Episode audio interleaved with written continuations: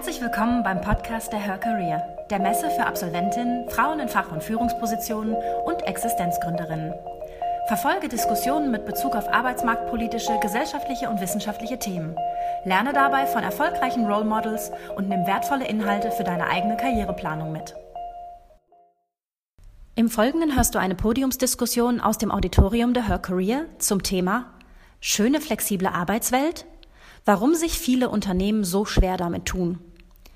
New Work eröffnet viel Gestaltungsspielraum. Flexible Arbeitszeiten sind ein Beispiel dafür. Gleitzeit, Teilzeit, davon profitieren Frauen und Männer gleichermaßen.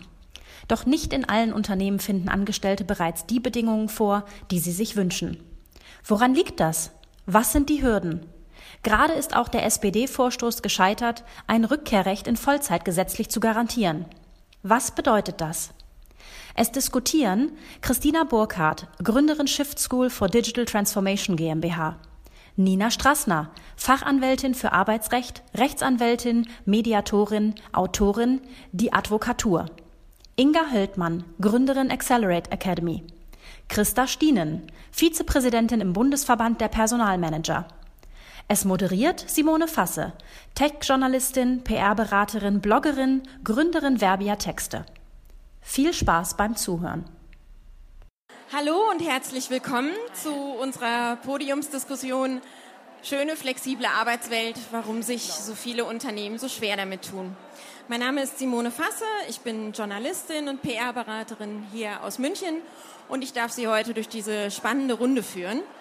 Ähm, wir haben ein ganz tolles Panel. Vorher möchte ich noch äh, eine kleine Einleitung ähm, halten. Es kommt Ihnen vielleicht bekannt vor, alles so schön bunt hier.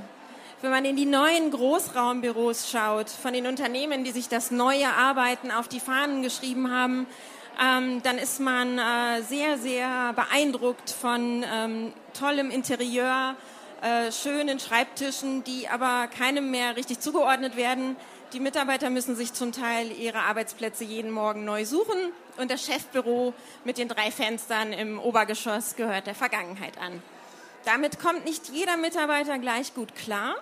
Es gibt viele neue Tools, es gibt die ständige Erreichbarkeit. Auf der anderen Seite ist das neue Arbeiten Voraussetzung oder unterstützt das äh, die Vereinbarkeit von Familie und Beruf. Genau darüber wollen wir heute reden mit ganz vielen tollen Panelistinnen. Ich habe zum einen bei mir auf dem Podium die Inga Höldmann. Inga Höldmann ist Expertin für Kulturwandel, Digital Leadership und äh, New Work. Sie hat auch einen Newsletter dazu, einen Podcast dazu und äh, sie ist gleichzeitig Gründerin der Accelerate Academy, die sich, ähm, aber das wirst du gleich am besten selber erklären. genau. Neben mir ist äh, die Tina Burkhardt, Christina Burkhardt aus Nürnberg. Sie ist Gründerin der Shift School für Digital Transformation. Eigentlich so die erste Akademie in Deutschland, die sich wirklich um die digitale Transformation kümmert. Ihr seid jetzt im dritten Jahrgang. Kannst du vielleicht gleich auch noch ein bisschen was erzählen? Und sie setzt sich sehr, sehr engagiert für das Thema digitale Bildung ein. Ähm, und äh, ist als dreifache Mutter da persönlich betroffen sozusagen. Genau. Auf der linken Seite habe ich Christa Stienen. Sie ist Vizepräsidentin im Bundesverband der Personalmanager und äh, verantwortlich für das Thema Human Resources bei den Lufthansa Sky Chefs. Herzlich willkommen. Und last but not least, Elke Holst, Forschungsdirektorin am Deutschen Institut für Wirtschaftsforschung in Berlin. Sie forscht unter anderem zum Thema Gender Studies und Arbeitszeiten als Schwerpunkt. Vielen Dank. Ja, ähm, Inga, du als Expertin, wie können wir denn das Thema New Work eingrenzen? Alles so schön bunt hier. Ja, vielen Dank. Also du hast es ja gerade schon erwähnt, was man sehen kann in den Unternehmen gerade ist, dass zum Beispiel umgebaut wird, dass halt große ähm, Workspaces entstehen, dass es Leuten zum Beispiel auch ermöglicht wird, im Homeoffice zu arbeiten. Das ist aber, wenn man sich den Begriff New Work anschaut, ist es nur ein Teil dessen. Und zwar ist es das, was sozusagen auf der Oberfläche passiert.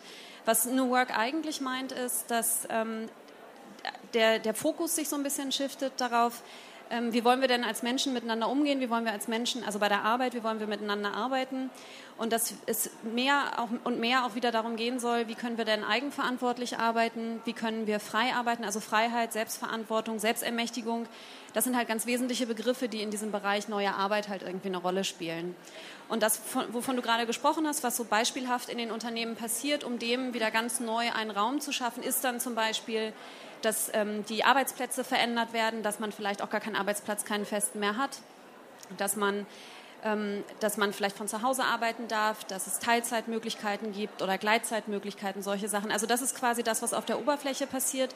Mir ist aber tatsächlich wichtig zu betonen, dass es nur ein Teil dessen ist, dass es viel darum geht, wie gehen wir denn damit um und ähm, wie gehen wir miteinander um und wie, was bedeutet das auch für die Führung bei der Arbeit. Ich glaube, das ist so ein ganz wichtiger Punkt, den man da machen kann. New Work ist ja wirklich ein Teil der sogenannten digitalen Transformation. Wir haben ja eine absolute Expertin für das Thema digitale Transformation.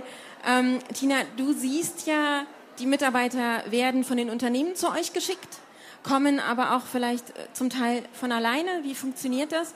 Und welche Skills lernen die dann bei euch? Also ich versuche jetzt mal sehr laut zu sprechen, weil ich glaube, es ist schwierig, uns zu verstehen, oder? Ähm, geht's? Ja, okay. Ähm, also ja, zum einen kommen Leute zu uns, die als Unternehmen äh, nicht geschickt werden, sondern ähm, wo sich die Unternehmen natürlich erhoffen, wenn sie bei uns sind in 18 Monaten. Ich muss vielleicht kurz ausholen, was wir machen. Also wir machen sie in 18 Monaten sozusagen fit für die Digitalisierung mit einem bestimmten Programm, berufsbegleitend. Ähm, zum einen werden die also zu uns ähm, zwar geschickt, aber wir wählen sie aus. Also man kann sie nicht einfach zu uns schicken, sondern wir wollen schon wissen, passen die Leute zu uns und das hat sehr viel mit einer Haltung oder einem Mindset zu tun, was glaube ich sehr stark in das spielt, was du sagst. Ähm, zum anderen kommen Privatpersonen und ähm, was ich beobachte bei uns, also bei den Leuten, gerade wenn, auch was die Inga sagt, ähm, es ist schon äh, sehr wichtig, wie Leute mit diesem ganzen Thema New Work äh, umgehen. Und es geht eben sehr viel um dieses Thema selbstbestimmt arbeiten, flexibel arbeiten können, wie können wir miteinander arbeiten und zwar unabhängig von Strukturen und von Hierarchien. Darum geht es ganz stark. Und das ist das, was wir versuchen, neben natürlich dem ganzen digitalen Aspekt, ja, also neben der Digitalisierung, die ja so der Grundtenor bei uns ist, den Leuten beizubringen, weil genau das das ist, was sie eben auch brauchen. Durch unterschiedliche ähm, Methoden, die wir ihnen beibringen. Es gilt natürlich, dass sie selbst organisiert arbeiten können. Sie haben ein sehr großes Projekt zu 16 müssen sie da ein Jahr lang an diesem Projekt arbeiten und zwar wirklich ohne, dass ihnen irgendjemand sagt, mach es so, mach es so, mach es so. Das heißt, sie haben praktisch eine selbstbestimmte Hierarchie und das ist sehr spannend zu sehen, was da eigentlich passiert. Wie Leute, die wirklich gestandene Manager sind, teilweise sind die Leute bis zu 50 Jahre alt, haben sehr viel Berufserfahrung, wie die dann aber doch schwimmen, weil sie einfach auch aus Unternehmen gewohnt sind, dass doch irgendwann jemand nochmal final entscheidet. Und darum geht es sehr stark bei uns eben. Um das wäre jetzt, wär jetzt auch meine Frage gewesen. Wie gehen denn die Leute dann mit dieser gewonnenen Flexibilität um? Also Strukturen fallen weg, äh, die Leute trudeln äh, oder sind eigentlich dankbar für mehr Freiheit? Wie sieht es aus? Ich glaube, das ist, äh, das ist ganz unterschiedlich. Es hängt auch sehr stark vom Typ, aber man muss natürlich immer bedenken, dass wenn jemand sehr lang in einem bestimmten Weg sozialisiert ist, würde ich es mal nennen, dass es natürlich schon erstmal sehr ungewohnt ist, wenn es plötzlich heißt, also hier ist jetzt alles flexibel, hier ist alles frei, mach einfach, entscheide einfach. Und dann muss man ganz klar sagen, die Unternehmen müssen ja auch die Rahmenbedingungen dafür schaffen. Es nützt überhaupt nicht zu sagen, mach mal, du darfst jetzt alles allein entscheiden und dann merken sie, aber das stimmt ja eigentlich alles gar nicht. Genauso mit diesen offenen Flächen. Also ich habe ganz viele Beispiele von Leuten, die kommen, die sagen, wir sind jetzt umgezogen, wir haben ganz tolle neue Flächen, aber ganz ehrlich, ich kann da überhaupt nicht gut arbeiten. Ich bin es nicht gewohnt und ich habe so viel Ablenkung um mich herum und ich hätte ganz gerne wieder irgendeinen Ort, wo ich alleine sitzen kann und mich fokussieren kann. Geht mir selber auch so, wenn ich ehrlich bin. Coworking ist super, aber ich brauche auch ab und zu einen Ort, wo ich hingehen kann, weil es mir einfach zu viel wird. Und wenn man das nicht gewohnt ist, das ist ähm, das muss man halt alles äh, Stück für Stück lernen und Wandel ist immer ein sehr langfristiger Prozess meiner Meinung nach. Das geht nicht von heute auf morgen. Frau Holst, warum brauchen wir denn als Gesellschaft eigentlich ähm, flexible Arbeitsmodelle, neue Arbeitsmodelle, neues Arbeiten? Ähm, ist nicht alles gut so, wie es war? Nein. Ja, früher ähm, ist das Arbeiten sehr stark geprägt worden durch die gesellschaftlichen Verhältnisse durch die gesellschaftlichen Verhältnisse, also das tradierte äh, Aufgabenteilungsmodelle im Haushalt. Ne? Der Mann wurde von der Hausarbeit weitgehend freigestellt und hat das Maximum an Geld heimgebracht. Er konnte aber auch mal drei Wochen weg sein oder hier und da. Das war völlig egal. Heute ist es so, Frauen sind gebildet wie Männer, die können Männer ersetzen und deshalb ähm, haben wir einfach eine ganz andere Realität in den Betrieben. Und es ist ebenfalls so, dass die jungen Männer, also diese Vätergeneration, die jetzt existiert, auch mehr als alle früheren Vätergenerationen ihre Kinder aufwachsen sehen wollen. Das heißt, Arbeitgeber werden sich ohnehin, wenn sie mit Talenten, also mit Leuten, die hochgebildet oder die sie eben für Spezialisierung brauchen, auseinander ähm, oder wenn sie die haben möchten, müssen sie sich mit dem Thema ohnehin auseinandersetzen, weil einfach die Bedürfnisse der Menschen in diese Richtung gehen. Wir selber machen ja auch Forschung und fragen, wie lange wollt ihr arbeiten? Ne? Was ist eure Arbeitszeit? Und wir sehen, dass die größten Verkürzungswünsche bei den Vollzeiterwerbstätigen Männern sind. Aber jetzt nicht unbedingt, ähm, weil die 40 Stunden arbeiten, sondern die arbeiten teilweise 50 und 60 Stunden. Und was wir feststellen, ist, dass in den letzten zehn Jahren unheimlich die unbezahlte Mehrarbeit gestiegen ist. Also das bedeutet, ähm, dass diese Flexibilität praktisch äh, erkauft wurde ne, mit unbezahlter Arbeit. Und äh, da gilt es natürlich ganz besonders darauf zu achten, wenn Leute keinen Vollzeitjob mehr haben, für Gigs bezahlt werden oder sonst wie, dass die Welt da noch stimmt. Frau Steen, ähm, Ihre Sicht der Dinge ist ja ein bisschen anders noch. Ähm, in Ihrer Funktion als Vizepräsident, äh, Vizepräsidentin äh, des Bundesverbands der Personalmanager sehen Sie ja noch sehr, sehr viel männlich geprägte Kulturen, Präsenzkulturen. Und äh, ja, die Frage des Panels vor allen Dingen auch an Sie, warum tun sich denn Unternehmen doch noch sehr schwer damit, neue flexible Strukturen einzuführen? Naja, das hat viele unterschiedliche Gründe. Das hat natürlich was mit verschiedenen Generationen auch zu tun, die in einem Unternehmen sind. Und es hat auch etwas damit zu tun, dass dieses Thema ein Kulturthema ist und ein Vertrauensthema ist. Und wenn ich meinen, meinen Mitarbeitern nicht zutraue, dass sie wirklich zu Hause im Homeoffice arbeiten, sondern immer noch davon ausgehe, ach ja, die machen da Gott weiß was, äh, dann kann ich auch nicht, dann, dann kommen wir auch nicht dahin, dass wir das was umstrukturieren können. Das heißt, es muss ein angelegter Change-Prozess auch sein. Also das, was die Tina eben auch gesagt hat, man kann jetzt nicht einfach jemanden aus dem Unternehmen mal schick in diese 18 Monate ähm, Ausbildung schicken und sagen, wunderbar, jetzt haben wir einen, der kann das und der macht das jetzt. Machen Sie mal eine andere Kultur hier der, im Unternehmen. Das funktioniert natürlich nicht. Und das ist die Rolle auch von HR zu sagen oder auch aufzustehen und zu sagen, äh, wir brauchen hier neue Bedingungen und das muss, das ist eben in der, man muss eine Win-Win-Situation herstellen also mit den Mitarbeiterinnen und Mitarbeitern, aber das ist ein kultureller Wandel, der kommunikativ begleitet werden muss. Und wenn man einfach sagt, so, neue Büros, ab morgen weißt du nicht mehr, wo du sitzt, äh, du hast auch keinen Dienstwagen mehr und der Dreiachser Fenster, den gibt es jetzt auch nicht mehr, organisiert euch mal selber, dann ist da Chaos. Das ist, das ist Angst, das ist Unsicherheit, da verlieren alle die Orientierung und das muss man gut vorbereiten. Es geht ja auch, da haben wir uns ja eben noch drüber unterhalten, um eine Veränderung zum Beispiel auch äh, der Meetingkultur. Ja. Wenn man jetzt äh, verstärkt Teilzeitmodelle anbietet oder Homeoffice-Modelle anbietet, das ist ja für Unternehmen äh, zum Teil gar nicht so leicht umzusetzen. Jedenfalls sagen sie das immer. Ja, das ist äh, Stimmt das denn? Ja, ja, natürlich. Also das hat ganz viel mit Disziplin zu tun. Wenn ich ähm, Teilzeitkräfte in meinem Team habe, die sich telefonisch zum Beispiel zuschalten, nur noch, dann heißt das, äh, dass man sich anders verhalten muss in den Meetings. Das heißt, ich klapper nicht mehr mit meinem Glas immer rum, weil am anderen Ende wird dann jemand taub. Ähm, das heißt auch, ich habe eine andere Aufmerksamkeit, eine andere Aufmerksamkeitsfokussierung auch. Wer ist im Raum, wer ist nicht im Raum? Haben die wirklich alle, äh, kriegen die alle dieselbe Information? Aber es hat eben auch was damit zu tun, Meetings, wenn Leute vormittags anwesend sind, auch vormittags zu machen zu sagen, wann die beginnen, zu sagen, wann die zu Ende sind und nicht zu sagen, ach, wir treffen uns heute Abend um sechs nochmal. Das funktioniert nicht mehr, weil äh, das, das der Tagesablauf oder die Work-Life Ausrichtung, wie wir sie im Moment haben, sieht, sieht komplett anders aus. Und das ist bei Frauen und Männern übrigens ähnlich, ähm, die auch abends ihre Kinder noch sehen wollen und die ins Bett bringen wollen, die sich danach nochmal an den Rechner setzen und wieder online sind. Das ist vollkommen okay. Und also ich meine, ich arbeite ja in einem sehr globalen Unternehmen. Das heißt, ich fange morgens früh an zu telefonieren mit Asien und höre abends um 10 auf äh, mit den Amerikanern. Und das muss man, äh, und was ich dazwischen mache, ist eben Meetings oder was auch immer, aber eben eher europäisch geprägt. Aber da, und da ist immer die Frage, wie kann ich das auch anders für mich äh, basteln oder organisieren, dass ich auch zwischendurch noch mal was, was anderes sehen kann, dass ich nicht in diesem 16-Stunden-Tag bin, wie das ja auch viel noch in den Präsenzkulturen ist. Also darauf wollten Sie ja hinaus. Es gibt einfach noch zu viele klassische Unternehmen, die ähm, nicht nur, wo es nicht nur um Vertrauen geht, sondern wo es einfach darum geht, das haben wir immer so gemacht. Und da muss man mutig sein und sagen, wir probieren jetzt einfach mal Dinge aus.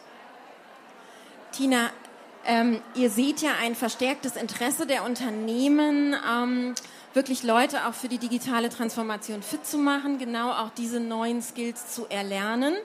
Ähm, du sagst aber selber, das geht ja nicht von heute auf morgen. Wie lange dauert denn sowas? Wie lange müssen denn Unternehmen damit rechnen, äh, dass dieser Ausbildungsprozess funktioniert? Oder funktioniert er überhaupt je, jemals ähm, final? Also ich, äh, ich, ich kann kein Zeitfenster geben, wenn ich ehrlich bin, weil das ist ähm, auch das Thema Digitalisierung an sich und meine Haltung, ich finde, das ist so ein bisschen wie Fitnessstudio. Also das muss man immer, naja, das muss man immer, immer wieder trainieren. Also das ist nichts, ich kann Ihnen auch nicht sagen, schickt Sie zu uns in 18 Monaten, danach müssen Sie nie wieder irgendwas lernen und sind forever fit, weil es wandelt sich ja auch alles. Die Skills, die Sie heute lernen oder auch die Methoden teilweise, die sind vielleicht in drei Jahren auch ehrlich gesagt wieder obsolet. Das muss man halt mal ganz klar sagen. Und äh, deswegen kann ich nicht sagen, es ist in äh, drei Monaten, sechs Monaten erledigt, sondern es ist schon ein kontinuierliches Arbeiten an sich selbst, immer wieder ähm, auch reflektieren. Es hat sehr viel mit Reflexion zu tun mit Kommunikation. Und ähm, ja, schön wäre es, wenn man sagen kann, geh mal irgendwie äh, drei Monate irgendwo hin, mach das und danach bist du forever gewappnet, aber ich glaube nicht, dass das so ist, sondern es ist wirklich, es geht sehr viel um ähm, das Bewusstsein schaffen, also die Haltung schaffen und dann liegt es aber an jedem Einzelnen selbst, ähm, was er damit macht und wie er damit umgeht und natürlich, was das Unternehmen ihm auch für einen Rahmen dann natürlich gibt. Ja? Und ich, ich habe eine sehr schöne Geschichte. Wir haben ein Unternehmen, das ähm, von Anfang an, also man muss ja sagen, wir haben neu gestartet. Wir waren eine Akademie für Digitalisierung in Nürnberg. Das ist jetzt nicht der Nabel der Welt, ja. Und das war schon, wie soll ich sagen, viele haben schon geguckt, was machen die da. Es gab ein Unternehmen, das hat gesagt, ist mir egal, wir schicken die Leute zu euch. Wir wissen, wir müssen dort was tun. Und der, der äh, CEO hat dann in der Vorstellungsrunde bei seinen Mitarbeitern gesagt, ich weiß nicht, ob ihr hinterher noch bei uns bleiben wollt und ob wir das richtige Unternehmen für euch sind. Ja, ich möchte, dass ihr das tut und ich hoffe, dass ihr hinterher hier bleibt. Und das fand ich einen ganz, ganz ähm, mutigen und sehr, sehr coolen Satz, wenn ich so sagen darf. Das war ähm, Respekt. Also sowas habe ich selten gehört und genau so ist es aber. Also ich schicke die Leute dahin, die entwickeln sich weiter und dann hoffe ich, dass sie das wieder zurück in mein Unternehmen bringen und dass ich auch das richtige ähm, Umfeld schaffen kann und dass die mich befruchten als Unternehmen und umgekehrt. Aber es gibt kein, meiner Meinung nach kein Zeitfenster, wo ich sage, dann seid ihr durch. Inga, ich glaube, du hast genau dazu auch deine Erfahrungen gemacht. Ähm, ich, ich, glaube, dass uns die Digitalisierung tatsächlich zum ersten Mal, also wir reden ja schon lange über, über äh, lebenslanges Lernen, ja, aber ich glaube, dass wir jetzt erst im Zuge der Digitalisierung so richtig begreifen, was das eigentlich ist. Also was es bedeutet, wenn ich halt wirklich das Lernen und Fortentwickeln als ganz wesentlichen Teil meiner Arbeit betrachte. Also dass ich nicht sage, ich lerne was und dann wende ich das an, sondern dass man halt immer wieder in diesen Austausch reingehen muss. Und ich glaube, das ist ein ganz wesentlicher Punkt, ähm, wo wir auch erstmal die Institutionen und Methoden und Projekte erfinden müssen. Weil ich meine, wir reden von Digitalisierung. Wie lange tun wir das? Ja, also ich meine, das ist halt auch eine, es ist was, was wir relativ kurz erst tun im Verhältnis zu dem, wie lange wir vorher schon in diesen Strukturen gearbeitet haben. Und ähm, das ist einfach was, wo, also, wo sich auch generell die Menschheit zum ersten Mal ja gerade digitalisiert. Also wir wissen überhaupt nicht, wo das hinführt, deswegen können wir auch nicht sagen, wann es halt irgendwie endet. Aber was wir halt sehen, ist, ganz entscheidend wird sein, wie wir damit umgehen, als Einzelperson, aber auch als Unternehmen. Und ich glaube, dass das wirklich ein ganz wichtiger Punkt ist, dass wir dieses Lernen als ganz wesentlichen Teil unserer Arbeit inkorporieren sozusagen. Frau Stienen, wie können denn Unternehmen gerade dieses ähm, Weiterbilden, dieses ständige Lernen der, der Leute ähm, auch fördern? Und äh, gibt es da überhaupt in den derzeitigen Rahmen der Unternehmen Luft dafür oder muss da komplett was Neues geschaffen werden? Nee, natürlich gibt's da, ähm, gibt es da Luft dafür. Es ist natürlich Mittlerweile, also wir, wir machen ja auch keine klassischen, früher hießen die Schulungen, dann hießen die Trainings, gibt es nicht mehr. Das machen wir per App oder das machen wir per E-Learning oder Web-Based Training oder weiß der Henker was, was man da auch machen muss und wo man dann auch natürlich Compliance-Trainings, die macht man nicht, da sitzt man nicht in einem Raum und sagt, beantwortet alle Fragen oder macht noch Tests auf Papier. Das geht alles, das macht man online.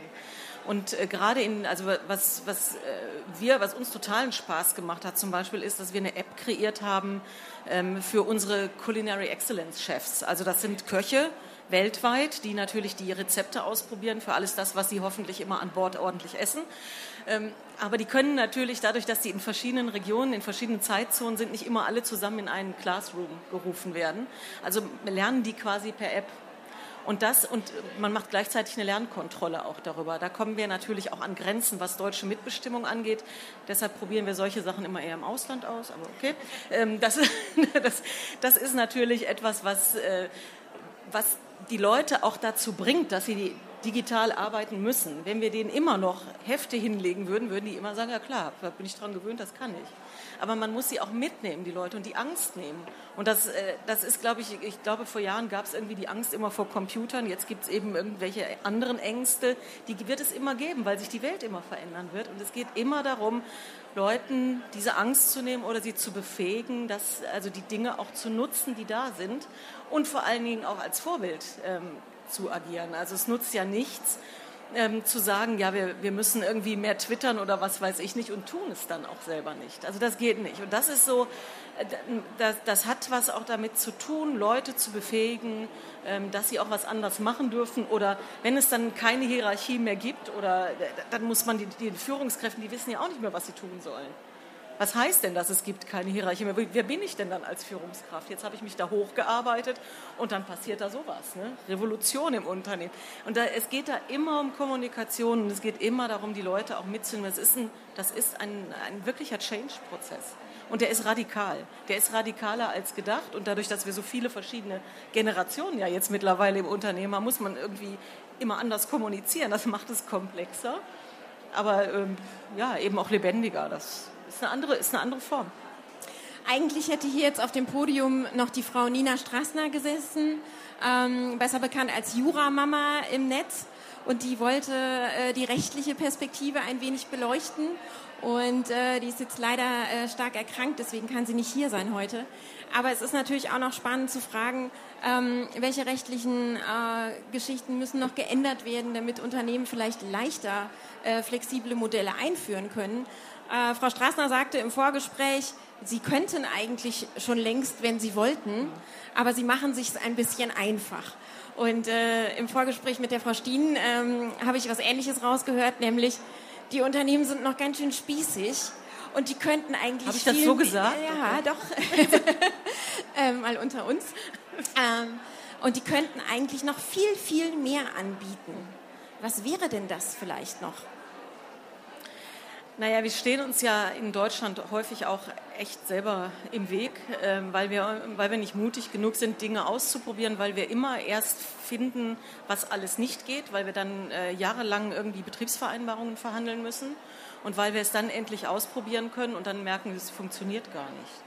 Und ich glaube, der, der Weg andersrum, der würde uns mal ganz gut tun. Und auch mal, äh, also, dass man auch mal scheitern darf, dass mal Dinge auch einfach in die Hose gehen.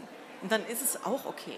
Und das trauen wir uns irgendwie nicht. Und das wird immer alles abgesichert. Und dann hat irgendjemand, dann hat der Jurist Bedenken, dann haben die Arbeitnehmervertreter Bedenken, dann haben sicherlich auch mal HRler Bedenken, weil das nämlich ganz viel Arbeit ist immer für uns, ne, was immer alles so schön so einfach aussieht, ist natürlich nicht so einfach, weil man ja auch Arbeitszeiten messen muss, Produktivität messen muss und, und, und. Aber da auch ähm, flexibler zu sein, einfach auch mal mutig zu sein, zu sagen, komm, wir probieren mal Dinge aus. Fertig aus Mickey Mouse. Und dann sehen wir, es passt oder es passt nicht. Und es passt zu manchen Unternehmen, passen digitale Dinge viel besser als zu anderen. Also wir können jetzt äh, sicherlich nicht ähm, unsere Essen digital herstellen, aber man kann auch mehr auf Roboting gehen. Warum denn nicht? Und das ist natürlich, dann kommen die Arbeitnehmervertreter wieder und sagen, na, aber da haben wir ja einen Wegfall von Arbeitsplätzen. Das sind natürlich alles, das ist ein redliches Ziel. Also ich finde, das ist, da muss man in die, in die Diskussion gehen. Das muss man besprechen und auch aussprechen dürfen, ohne dass da Fronten entstehen, weil ansonsten bleiben wir da immer stehen. Da, da passiert, da passiert nichts. dann bleiben wir immer in der Mitte und wir werden dann rechts und links überholt und das war's dann. Ähm, Inga, du machst in deinen Artikeln ja immer wieder auf das Thema New Work aufmerksam. Du sprichst mit vielen Unternehmen und hast ja viele tolle Beispiele im letzten Tagesspiegelartikel zum Beispiel auch äh, gesehen, ähm, wo New Work und diese Flexibilisierung schon sehr gut funktioniert. Kannst du da vielleicht mal ein, zwei Beispiele sagen, wie die das gelöst haben? Ja, sehr gerne. Ähm, also was mir sofort einfällt, weil das eine Geschichte ist, von der ich wirklich sehr, sehr begeistert bin. Ähm, das muss man aber auch dazu sagen, das ist keine Sache, die in ein bestehendes Unternehmen reingegeben wurde, sondern das war eine Gruppe von Gründern, die ähm, zusammen gegründet haben, sich dann überlegt haben, wie wollen wir denn eigentlich zusammenarbeiten. Aber ich erzähle die Geschichte gerne, weil sie, finde ich, eine wunderschöne Geschichte ist. Und zwar ist es eine Innovationsagentur, die machen Design Thinking und haben sich dann überlegt, okay, wie wollen wir denn eigentlich miteinander arbeiten? Und haben dann gesagt, okay, wir können ja nicht irgendwie das eine predigen und das andere tun und haben sich dann für die Art und Weise, wie sie zusammenarbeiten wollen, ähm, haben sie in, im Rahmen eines Design Thinking Prozesses sich selber diese Struktur erarbeitet sozusagen. Und was sie machen ist, sie haben sich halt erst umgeschaut, das ist ja Teil von Design Thinking, auch so ein bisschen Recherche zu machen. Die haben sich dann umgeschaut und haben sich überlegt, an welchen Orten arbeiten denn große Menschenmengen zusammen, also ähm, auch in unterschiedlichen Funktionen. Und ein Ort, an dem sie das festgestellt haben, war ähm, Klöster, dass in, in Klöstern halt auf verschiedene Arten und Weisen zusammengearbeitet wird, in verschiedenen Rollen. Ähm, und, dann, und deswegen ist es so, dass man heute ins, auf zwei Arten in dieser Agentur mitarbeiten kann. Das sind einmal die Mönche und einmal die Pilger, daher kommt auch diese Terminologie. Und es ist so, dass ähm, die Mönche halt die sind, die quasi vor Ort in der Agentur in den Projekten arbeiten. Und die Pilger sind halt die, die für einen bestimmten Zeitraum, den sie auch selber festlegen können, was anderes machen können. Also das geht, es kann halt entweder sein, ich mache ein Sabbatical oder ich kriege ein Kind ähm, und kann aber auch wirklich sein, bis ich nehme mal irgendwie für zwei, drei Jahre einen anderen Job an und arbeite halt dort. Und das Interessante ist halt, was noch dazu kommt, dass die Mönche jetzt auch nicht da irgendwie 9 to 5 in diesem natürlich Kreuzberger Loft äh, sitzen, sondern dass sie auch ein, zwei Mal im Jahr ähm, so Commitment Days machen, wo sie sich dann halt überlegen, okay, ähm, die Mönche, die da sind, wie viel wollen die denn überhaupt arbeiten? Also wollen die irgendwie Vollzeit arbeiten oder wollen die vier Tage arbeiten oder wollen die fünf Tage jeweils sechs Stunden arbeiten? Und so geben die sich halt selber diese Struktur und die machen das jetzt seit sechs oder sieben Jahren, glaube ich, und es funktioniert. Es sind noch alle 30 Gründer an Bord, mehr oder weniger intensiv natürlich, aber es zeigt, dass man mit auch so wirklich schrägen Konstellationen halt wirklich was gut organisieren kann, was auch dauerhaft klappen kann. Und die sind auch sehr erfolgreich damit. Eine andere Sache ist, das ist auch ein schönes Beispiel, wie ich finde, das ist ein bisschen minimalinvasiver sozusagen. Das ist ein Unternehmen in Berlin, die haben sich eine, eine Kantine gebaut, aber eine schöne Kantine. Also das ist ein großer Raum, in dem finden auch Meetings statt. Da kann man sich halt irgendwie gut zusammensetzen. Da sind eine ganze Reihe an Kühlschränken, wo die Leute ihre Lebensmittel reinpacken können. Da sind Kochflächen, wo man sich was zubereiten kann. Und was die auch machen, ist, dass sie zweimal in der Woche, glaube ich, bekommen die eine Lieferung an ähm, Bio-Obst und Gemüse, das die Mitarbeiter kostenfrei verzehren können. Und das hat dazu geführt, dass diese Kantine tatsächlich ein Ort ist, wo die Mitarbeiter sich abteilungsübergreifend auch treffen und sich austauschen.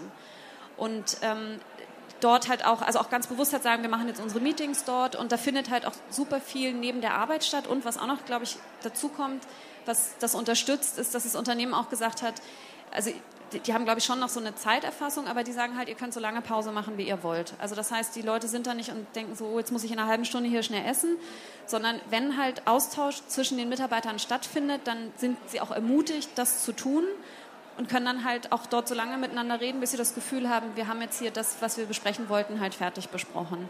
Und das ist, glaube ich, auch nochmal ein ganz, ein ganz schöner Punkt, dass man einfach sich überlegt, was, ich glaube, was wir manchmal auch so ein bisschen vergessen ist, wir haben früher halt immer gedacht, die Leute sind zu Hause privat und dann gehen sie zur Arbeit und sind dort Arbeitende. Und so haben wir die Arbeitswelt auch organisiert. Aber dass wir ja als Wesen und Persönlichkeiten mit Bedürfnissen zur Arbeit kommen, das haben wir, glaube ich, manchmal so ein bisschen vergessen. Und deswegen finde ich diese Idee so schön, einfach zu sagen, man kann dort zusammenkommen, auch dieses Bedürfnis nach Zwischenmenschlichkeit halt irgendwie befriedigen und einfach gucken, weil man redet ja dann doch ganz oft irgendwie über die Arbeit. Und das finde ich ein schönes Beispiel einfach dafür, wie man dieses, so ein bisschen so dieses Privatsein auch in die Arbeit inkorporieren kann, ohne dass sich sich halt irgendwie widerspricht oder so. Natürlich ähm, ist es jetzt so, das merkt, glaube ich, jeder von uns, ähm, das Private und das Berufliche vermischt sich immer mehr. Ähm, das überfordert aber auch viele. Ähm, ich weiß nicht, äh, mal gefragt ins Publikum, wer fühlt sich manchmal abends noch von seinem Smartphone gedrängt, nochmal in die Mails zu schauen, obwohl man eigentlich schon todmüde ist und eigentlich ähm, ja, das äh, gar nicht mehr möchte, aber man fühlt sich doch verpflichtet, es zu tun. Hand hoch, ganz ehrlich.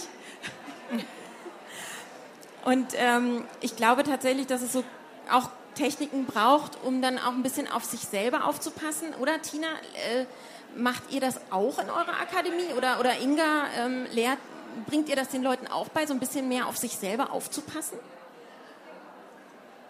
Ähm, also ein zentraler Bestandteil ist schon, ähm, gerade wenn wir anfangen mit den Leuten zu arbeiten, mal zu gucken, so eine Positionsbestimmung, wer bin ich denn eigentlich, was, was ist mir wichtig, also wie gehe ich auch ähm, gerade mit diesem Thema Digitalisierung, mit diesen ganzen Möglichkeiten, die sie bieten, die aber gleichzeitig auch, wie soll ich sagen, das ist alles immer, es hat seinen Vor- und seinen Nachteil, seine positiven und negativen Seiten, wie gehe ich damit um, grundsätzlich ist aber schon so, wir haben erwachsene Menschen bei uns und ähm, Beispiel Smartphone. Das Smartphone an sich ist ja nicht das Problem, sondern unser Umgang damit, ja. Und das kennt ja jeder bei sich selber. Also wie viele von uns, und dann denkt man, oh, schon wieder eine Viertelstunde bei Facebook gedaddelt, wollte ich ja gar nicht. Also geht mir teilweise so. Ähm, natürlich versuchen wir sehr stark auch das bewusst zu machen, aber ich bin jetzt keine äh, Schule oder Akademie, die den Menschen beibringt, wie sie jetzt mit einem Smartphone vernünftig umzugehen haben, weil da denke ich, ähm, es sind alles erwachsene Menschen, aber dass natürlich irgendwo Grenzen da sind oder ähm, dass man, deswegen gibt es bei uns zwei Reflexionswochenenden, wo überhaupt ähm, das ganze Thema Digitalisierung, wie stehe ich dazu, was habe ich für eine Haltung, wie gehe ich mit den ganzen Sachen um, wo das besprochen wird mit Mentoren, mit Coaches, wo sich auch unsere Teilnehmer gegenseitig irgendwie Feedback geben, das ist schon wichtig, aber ähm, so dieses, ich bringe dir jetzt mal bei, wann du das ausschalten musst, ich glaube, ähm, das lässt sich auch niemand beibringen. Also das weiß ich entweder irgendwann selber oder ähm, ja. Also es hat sehr, sehr viel, da waren wir vorhin schon, es hat sehr viel mit Disziplin und mit Kultur zu tun. Es hat natürlich. mit Kultur zu tun und es hat Absolut. auch mit Erwartungshaltung zu tun. Ja. Und wenn ich als äh, einen Chef habe, von der wo ich das Gefühl habe, der erwartet, dass ich in einer Viertelstunde geantwortet habe, dann sitze ich natürlich auch mit meinem Smartphone da. Und das ist eben diese, dieser Unterschied. Also was ist die, die tatsächliche Erwartung an Kundenorientierung zum Beispiel? Und das natürlich in einem globalen Unternehmen nochmal anders. Also das ist, und da, da denke ich, das ist eben nicht so einfach. Oder viele ähm, Führungskräfte schicken auch am Wochenende Mails raus. Würde ich nie machen. Das ist ein No-Go für mich. Ähm, aber es ist natürlich so, dass sich dann auch Mitarbeiterinnen und Mitarbeiter so fühlen, als müssten sie jetzt auch sofort antworten. Also wenn der Chef samstags arbeitet, muss ich auch samstags antworten. Ähm, wenn der Chef allerdings irgendwann mal sagt, weißt du, ich mache das nur, damit ich, damit ich das aus dem Kopf habe und dann ist okay, ähm, du musst gar nicht antworten, Montagnachmittag reicht auch, dann ist das eine Erleichterung in so Teams. Das sind manchmal, das sind ganz banale Dinge. Aber es geht darum, das auszusprechen. Und wenn man das nicht weiß, was sind die Erwartungshaltungen? Und über die muss man reden, egal wie, ob man das virtuell macht oder wie auch immer. Aber über die muss man reden, weil ansonsten gibt es da keine Grenze und dann gibt es da so eine, so eine Sklaverei auch.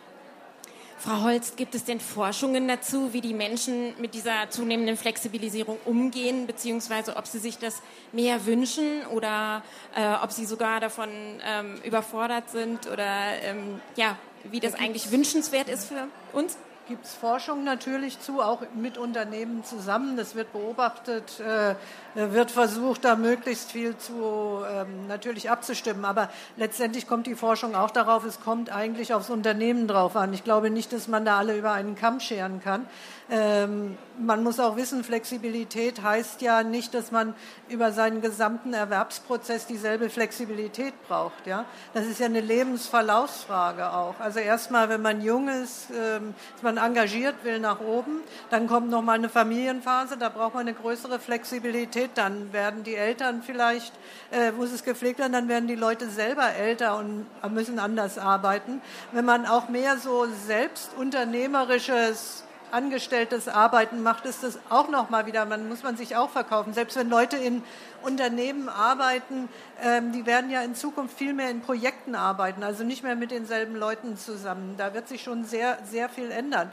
Äh, also was ich damit sagen will, es ist eine äußere Veränderung da und es ist eine persönliche innere Veränderung da. Und damit die innere Kündigung nicht einsetzt, ist es halt ganz wichtig, was Sie am Anfang gesagt haben, ich glaube, Sie auch gesagt haben, äh, dass die Unternehmen rechtzeitig da ähm, diesen Change-Prozess einleiten müssen.